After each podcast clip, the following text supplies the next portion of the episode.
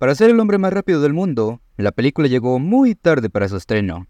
Digo, por lo menos ya se estrenó. Solo hicieron falta 10 atrasos, 12 de reescrituras de guion y 20 reshoots.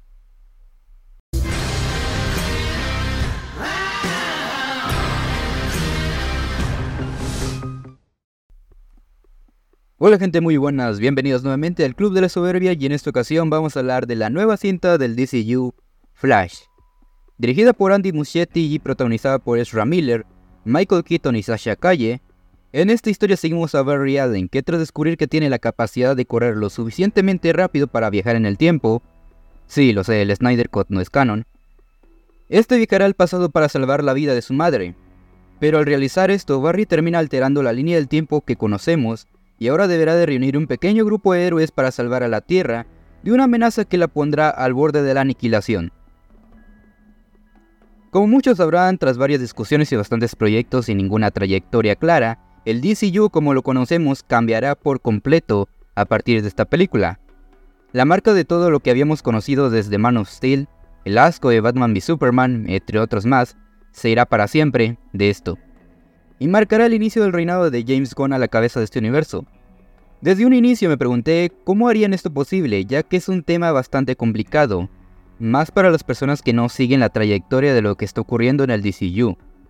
En relación a la cinta, esto tuvo un preestreno hace como dos meses, donde muy pocas personas fueron invitadas a ver la cinta.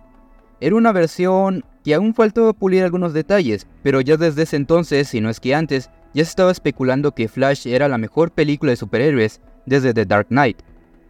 Estos comentarios los podemos ver incluso por muchos famosos como Tom Cruise, que estuvo 15 minutos felicitando al director argentino por la cinta.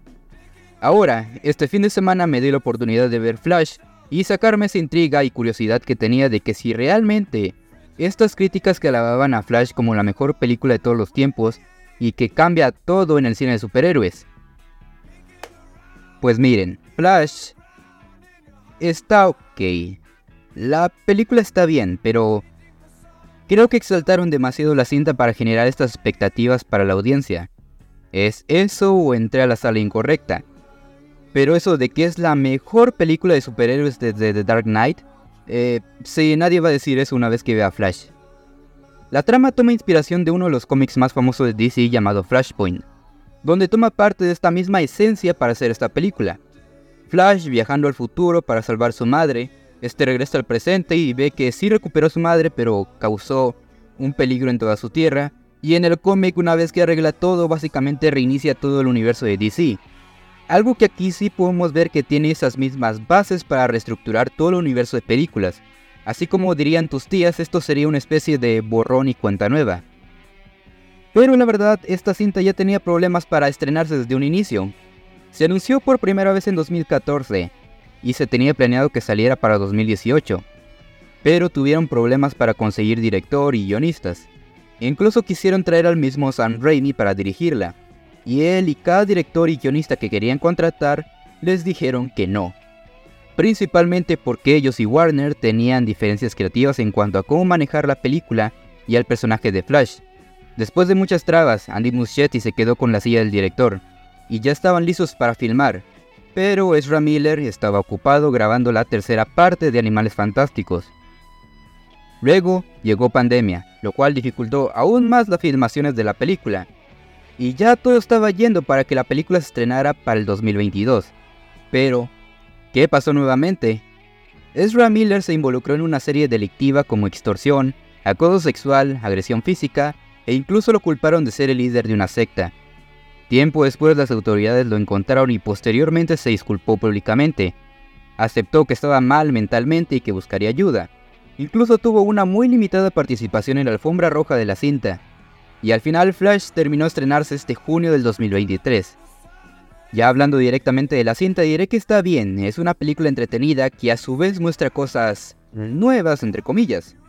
Creo que la premisa de Flashpoint siempre va a ser algo muy interesante para mí, especialmente los medios audiovisuales. La idea de viajar al pasado para corregir algo que nosotros mismos pensamos que en nuestras vidas serían mejor. Barry lo logró y fue egoísta, pero es una clase de egoísta que nosotros seríamos. A veces esta película me pone a pensar que, a pesar de tener el poder de cambiar nuestras vidas, algo que creemos que sería mejor, hay momentos donde me hace decir que hay que seguir con nuestras vidas y que estos momentos que nosotros pasamos al final nos terminan formando la persona que somos. Y fallar con esta historia es algo difícil. Incluso tiene momentos muy emotivos que funcionan bastante bien. En cuanto a la comedia, también es buena, creo que tiene diversos chistes que algunos llegan a ser muy absurdos, pero al final cumplen con el cometido. No se llega a sentir que exageren en absoluto y yo me divertí bastante. Ahora, lo que creo que funciona mejor en la película son sus personajes. Y miren, por mucho que me duela decir esto, Ezra Miller fue definitivamente el mejor. Su interpretación te atrapa bastante tanto el Barry viejo como el Barry joven, que si bien llegué a tener problemas con este último por ser muy inmaduro o que se quiera hacer el chistoso todo el tiempo, fue intencional y queda brillante con la interpretación de Ezra Miller, porque hasta parece que son dos personas completamente distintas, y no me niegues que si tuvieras a tu yo del pasado actuarías muy similar al Barry viejo, y agarrarías a tu versión joven a cachetadas. Pero al final entiendes porque sabes que este joven Barry no ha sufrido el peso de cargar con la pérdida de su madre, y terminas empatizando con ambos. De hecho, algo que agradezco es que esta cinta sí se siente como una película de Flash, y ni Batman ni Supergirl lo opacan, a pesar de tener buenas participaciones. Michael Keaton regresó como Batman después de casi 30 años, la verdad me siento muy feliz de haber hecho retroreseñas de todas las cintas de Batman, ya que en la que hice del Batman del 89, mencioné que hay unas cosas que envejecieron mal, especialmente en la acción. Pues esta película nos da la oportunidad de disfrutar de esa versión del Batman de Michael Keaton que las futuras generaciones no llegamos a apreciar. Es hermoso volver a verlo y que a pesar del tiempo transcurrido, pareciera que nunca dejó el traje y se sigue viendo muy bien. Sí, es una versión más amargada del personaje, pero porque él logró su propósito de salvar a Gotham. Y las escenas de acción como los efectos puestos en él son muy buenos. Y ahora, sabemos que muchas cosas que vimos en la cinta no regresarán al nuevo DCU. Pero algo que vimos y que me encantaría que siguiera es Sasha Calle como Supergirl. Su participación es muy corta, pero cada momento la gocé bastante. Solo pido que ojalá sigan el nuevo DCU y que capaz, no sé, le hagan su propia cinta. Pero, ¿saben qué no me gustó de Flash? Aparte de esa otra cosa obvia que mencionaré más adelante, es que su guion es muy raro. Trata de explicarte este tema de los multiversos, de encontrarte a una misma versión de ti de una forma anticuada. Más ahora que estamos en una época donde Hollywood está sacando películas de multiversos por montón, y que son mejor explicadas que en Flash. Ya tuvimos a inicios de junio una de las mejores películas de multiversos, Aparte que se siente que muchas veces va sin rumbo, solo es saltar en busca de nuevos aliados y que ayuden a la batalla. Luego pasan a algo increíble que luego es interrumpido por algo que al final lleva a otra cosa increíble sin llegar a cimentar en qué están parados en primer lugar. Aparte, Barry regresa en el tiempo para convivir más con su madre, y es lo que menos hace cuando llega ahí. Y ahora sí a lo que querían escuchar y de lo que está haciendo más sonado esta cinta son sus terribles, bueno, Qué terribles, más bien asquerosos, mierderos, culeros, vomitables efectos visuales. Antes de continuar con esto, quiero ofrecer mis más sinceras disculpas a Marvel Studios por todas las veces que lo llegué a criticar por sus efectos.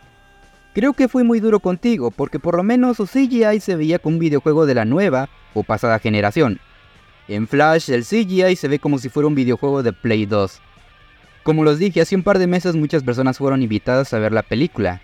Lo que cuentan ellos es que les dijeron que lo que vieron fue una versión sin acabar de la película, ya que todavía faltaban pulir unas escenas.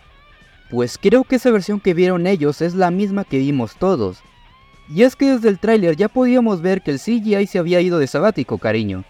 Por un lado lo entiendo, ya que la película tardó en estrenarse, y retener una película para su estreno es muy caro pero también teniendo en cuenta todo el tiempo que tuvieron para hacerle los cambios es muy absurdo, con todo el presupuesto que tenían que es de 200 millones por ahí. Aunque, por otro lado, lo entiendo ya que hay muy buenos directores que no saben trabajar con el CGI y viceversa. Por ejemplo, incluso dentro de DC, ya he criticado bastante las narrativas que maneja Zack Snyder en sus películas, pero el sujeto lo considero un genio visual, sabe dónde poner la cámara y sabe trabajar excelentemente con el CGI. Y podemos ver esto desde Man of Steel hasta el Snyder Cut de la Liga de la Justicia. Ahora, una noticia cagada es que Andy Muschietti salió a defender los efectos de la película, diciendo que están mal hechos a propósito porque todos lo vemos así desde la perspectiva de Barry. Por eso es que lo vemos todo distorsionado. Yo tratando de justificar con mis padres por qué me fue de la chingada el semestre. Pero a ver, no sé ustedes, pero para mí no es a propósito, por dos razones. Una, el apartado de efectos se acabó antes de que se estrenara la película al público que tuvo la chance de verla dos meses antes de su estreno mundial. Y dos, que es la más obvia, hay escenas donde Barry no está directamente involucrado y aún así el CGI está del asco. Recuerdo que estábamos en la sala cuando pasaron las escenas los bebés y de Barry viendo múltiples universos, que por cierto a mucha gente les gustó los cameos, para mí no, principalmente por esto mismo que digo. Yo al igual que las personas que estaban en la sala, no sabían cómo reaccionar y creó una sensación incómoda en el mal sentido. Tenían muchas ideas en cómo Barry usa sus poderes y cómo viaja en el tiempo que se pudieron haber apreciado mejor con unos buenos efectos. Flash se acaba de estrenar y ya envejeció mal. Ahora ya por último quiero hablar de esa parte final de la película. No quiero hacer spoilers, solamente diré que me estoy refiriendo a esa persona que se bajó del carro. Básicamente la cara que hizo Barry es la misma que hice yo en ese momento. Creo que es un final muy estúpido y que considero que DC cometió un grave error, ya que se supone que con esta película van a arreglar el cagadero que hicieron en el pasado. Pero ya la están cagando nuevamente al presentarnos a este personaje. Y aún me queda dudas de cómo le harán para arreglar todo este desmadre que tienen. Ya que en vez de traer soluciones nos trae más y más dudas de a qué dirección va todo esto.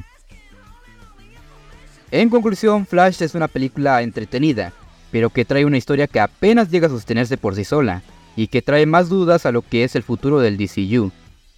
Le decimos adiós a un montón de cosas que conocíamos, adiós a Henry Cavill como Superman, adiós a Ben Affleck como Batman, adiós a la marca de Zack Snyder.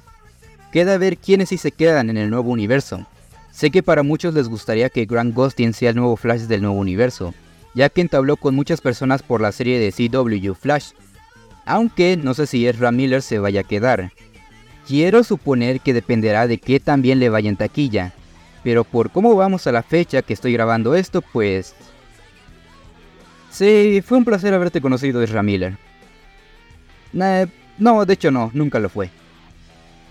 Mi calificación para Flash, mejor conocida aquí los médicos como... Ya ni le pusimos mejor CGI, de todos modos se va a reiniciar el universo.